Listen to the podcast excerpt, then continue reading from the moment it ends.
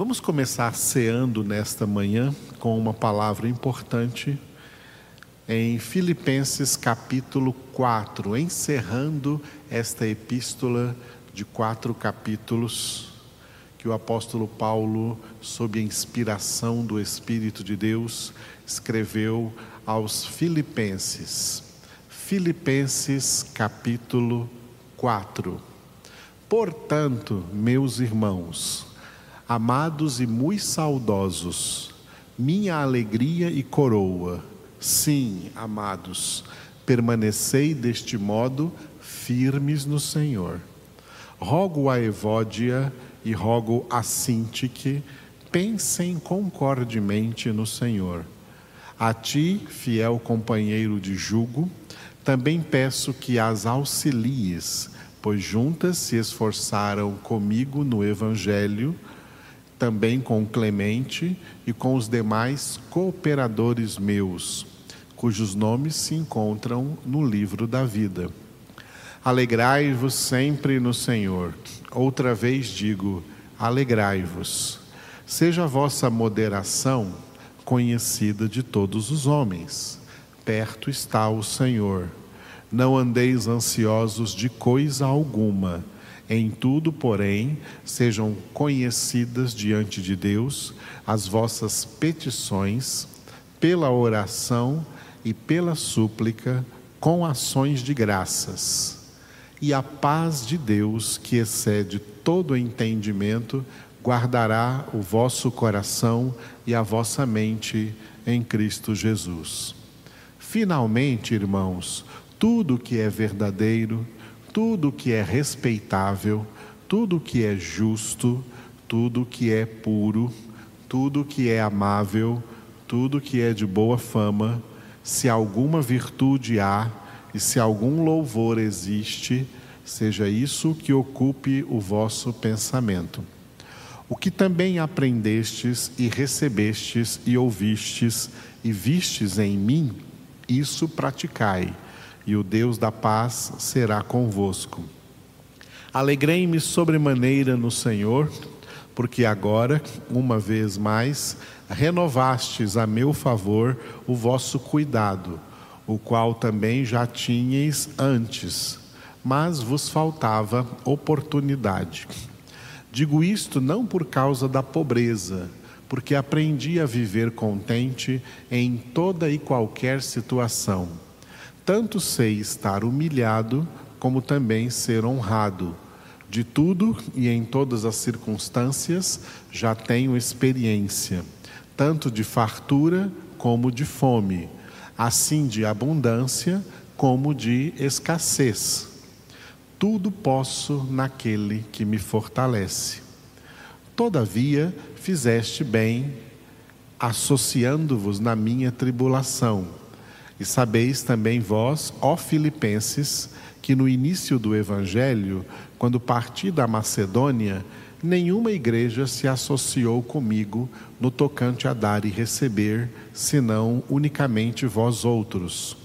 Porque até para Tessalônica mandastes não somente uma vez, mas duas, o bastante para as minhas necessidades. Não que eu procure o donativo, mas o que realmente me interessa é o fruto que aumente o vosso crédito. Recebi tudo e tenho abundância.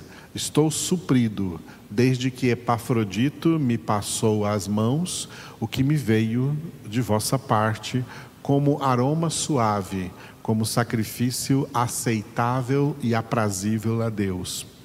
E o meu Deus, segundo a sua riqueza em glória, há de suprir em Cristo Jesus cada uma das vossas necessidades. Ora, a nosso Deus e Pai seja a glória pelos séculos dos séculos. Amém. Saudai cada um dos santos em Cristo Jesus. Os irmãos que se acham comigo vos saúdam. Todos os santos vos saúdam, especialmente os da casa de César. A graça do Senhor Jesus Cristo seja com o vosso espírito. Aleluia. Louvado seja Deus. Este capítulo 4, no qual Paulo encerra esta epístola aos Filipenses, né, traz coisas muito interessantes. E uma delas que eu gostaria só de citar assim de passagem é quando Paulo, no versículo 2, ele fala com duas irmãs, duas mulheres, Evódia e Sintique Rogo a Evódia e rogo a Sintique, pensem concordemente no Senhor. Bom, o que ele está aqui exortando essas duas irmãs é que tenham concordância de pensamento, tenham a mesma linha de pensamento dentro da palavra de Deus, concordem no Senhor. Provavelmente ele escreveu isso para elas, porque deve ter tido alguma desavença entre as duas quanto à maneira de pensar sobre as coisas de Deus. Mas o que eu quero chamar a atenção não é isso, né? mas ao que ele disse delas no versículo 3, quando ele fala com outro irmão, a quem provavelmente ele usou, ele pediu que escrevesse essa carta. Geralmente as cartas de Paulo eram escritas por outra pessoa, ele ditava. Então esse irmão aqui que ele escreveu, ele disse: "A ti, fiel companheiro de jugo, a ti aí que estava escrevendo a carta, recebendo o ditado, também peço que as auxilies. Ele está pedindo a esse irmão que auxilie a Evódia e a Sintique pois juntas, essas duas mulheres juntas, se esforçaram comigo no Evangelho. Se esforçaram comigo no Evangelho. Essa é uma palavra muito interessante para aquelas pessoas que pensam que o apóstolo Paulo discriminava mulheres na pregação do Evangelho, por causa de algumas orientações que ele deu, pontuais, para alguns lugares em que ele proibia as mulheres de falarem. Não, aqui com certeza ele está dizendo de duas mulheres que se esforçaram juntamente com ele também na pregação do Evangelho. Então não, existe esta doutrina de, de que o apóstolo Paulo impedia mulheres de pregar o Evangelho, de trabalhar na obra, na obra do Senhor. Só um adendo aqui. Agora, um versículo muito conhecido de todos nós, o versículo 4. Alegrai-vos sempre no Senhor. Outra vez digo, alegrai-vos. A alegria no Senhor deve ser uma constante em nossa vida. Porque essa alegria é produzida em nós pelo fruto do Espírito Santo. A alegria, uma das nove características do fruto do Espírito Santo em nossa vida que faz com que os filhos de Deus, pela alegria, vença toda espécie de tristeza. Logicamente, coisas acontecem para nos entristecer e nós, filhos de Deus, sentimos a tristeza, mas nunca teremos uma tristeza que supere a alegria do Senhor em nossas vidas. Se algum crente tiver uma tristeza que supere a alegria que ele tinha no Senhor, é porque ele não tinha o Senhor, era, era só um religioso, mas não tinha o Espírito de Deus. A alegria que o Espírito de Deus produz em nós é suficiente para suprir qualquer tristeza, tristeza ou motivo de tristeza que surja em nossas circunstâncias. Como disse o profeta Neemias, a alegria do Senhor é a nossa força. Somos um povo alegre, não com as alegrias fugazes e falsas e passageiras do mundo, mas com a alegria eterna do Senhor, como disse no profeta Isaías, como foi profetizado lá por Isaías, a alegria do Senhor, a alegria do Senhor os coroará. Alegria eterna, júbilo sem fim no Senhor. Versículo 5: Seja a vossa moderação conhecida de todos os homens, perto está o Senhor. Esse perto está o Senhor refere-se à vinda, Jesus está voltando. Mas a moderação aqui representa equilíbrio. Como nós estamos vendo, especialmente nesse período de pandemia, muita gente sendo reprovada na prova de equilíbrio. Quantas pessoas perdendo o equilíbrio, equilíbrio racional, equilíbrio emocional, ao enfrentar essa pandemia, ao enfrentar esses problemas, ao enfrentar as presentes circunstâncias. Nós recebemos tudo de Deus em Cristo Jesus para sermos pessoas equilibradas, não desequilibradas, para serem pessoas sóbrias. A Escritura diz: sede sóbrios. O bêbado não é sóbrio, por isso ele não tem equilíbrio, não tem sobriedade. Sejamos sóbrios. Por isso não vos embriagueis com o mundo no qual há contenda, porque o que o mundo traz para você é para tirar a tua sobriedade espiritual e tirar o teu equilíbrio espiritual. Não vos embriagueis com o mundo, mas enchei-vos do Espírito. Efésios 5,18. E a pessoa cheia do Espírito Santo, ela vai manifestar essa qualidade de equilíbrio. Mesmo em meio a circunstâncias difíceis, nós teremos equilíbrio e que o nosso equilíbrio, a nossa moderação, seja conhecida de todos os homens. E é outra característica, outra das nove características do fruto do Espírito, que é definida por equilíbrio: o domínio próprio. O Espírito Santo nos dá domínio próprio e, por meio deste domínio próprio, ele traz sobriedade, equilíbrio, moderação em nossas vidas. Filhos de Deus não são desequilibrados, são equilibrados. Filhas de Deus não são mulheres desequilibradas, são mulheres equilibradas, porque são dirigidas pelo Espírito de Deus. Aleluia. Agora, o que eu queria chegar mesmo aqui era no versículo 6, um dos versículos que traz terapia bíblica contra a ansiedade. A terapia espiritual contra a ansiedade. Versículo 6: Não andeis ansiosos de quê?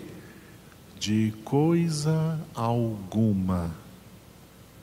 Em tudo, porém, sejam conhecidas diante de Deus as vossas petições pela oração e pela súplica com ações de graças.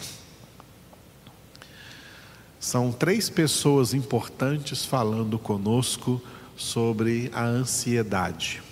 A primeira foi Jesus, no Sermão da Montanha, e ficou registrado em Mateus capítulo 6, quando Jesus disse sobre as ansiedades ligadas à nossa sobrevivência nessa terra, ao que comer, ao que beber, ao que vestir. Jesus disse: Não andeis ansiosos pela vossa vida, pelo que haveis de comer, pelo que haveis de beber, pelo que haveis de vestir. Tá? A vida vale mais do que as vestes, o corpo vale mais do que a comida que comemos.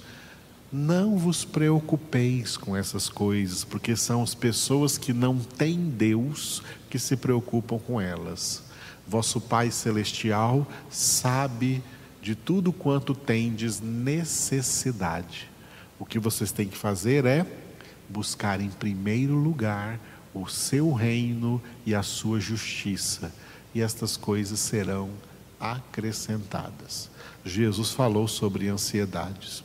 O apóstolo Pedro, também, na sua primeira carta, capítulo 5, ele falou sobre ansiedade, dizendo assim, resumindo o que Paulo falou aqui nos Filipenses, Pedro disse que nós devemos viver lançando sobre Deus todas as nossas ansiedades, porque Ele tem cuidado de nós. O que Pedro quis dizer com lançando sobre Deus as vossas ansiedades? Lançando em oração. Complementando aqui o que Paulo havia dito. A ansiedade, eu costumo, quando eu ensino isso aos irmãos, alguns aí já me ouviram dizer isso, a ansiedade é algo normal na natureza humana. É normal que, como seres humanos, fiquemos ansiosos diante de circunstâncias, de acontecimentos, de coisas que surgem na nossa vida. Tá? A ansiedade não é anormal, ela é normal.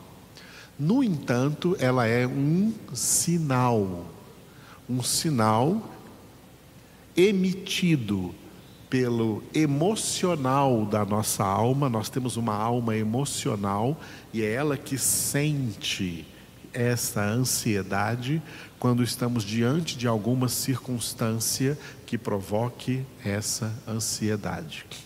A ansiedade é um sinal emocional emitido pela nossa alma, dizendo para nós o seguinte: para tudo e vai orar. A ansiedade é um sinal apontando que é hora de orar. É hora de fazer o que Jesus disse também em Mateus capítulo 6, versículo 6. Entra no teu quarto, fecha a tua porta e ora ao teu pai em secreto. Faz aquilo que Ana, a mãe de Samuel, fez e ficou registrado no primeiro capítulo lá do primeiro livro de Samuel. Derrame a sua alma em oração diante de Deus. A ansiedade não é um sinal para agir, para tentar fazer alguma coisa para resolver algum problema ou para fugir da ansiedade. Tem gente que pensa que está ansioso porque está em casa nessa quarentena, nessa pandemia, precisa sair para arejar a cabeça, para ir a algum lugar e pensa que assim, com essa atitude, vai fugir da ansiedade. E isso não vai resolver. Tá? A ansiedade vai continuar. E diante de uma ansiedade que com, contínua, a pessoa pode vir a adoecer, a tal ponto de precisar de ansiolíticos, que são remédios para a ansiedade, que também não vão curá-la, serão apenas um paliativo para a pessoa suportar melhor essas necessidades, mas não vão curar a ansiedade.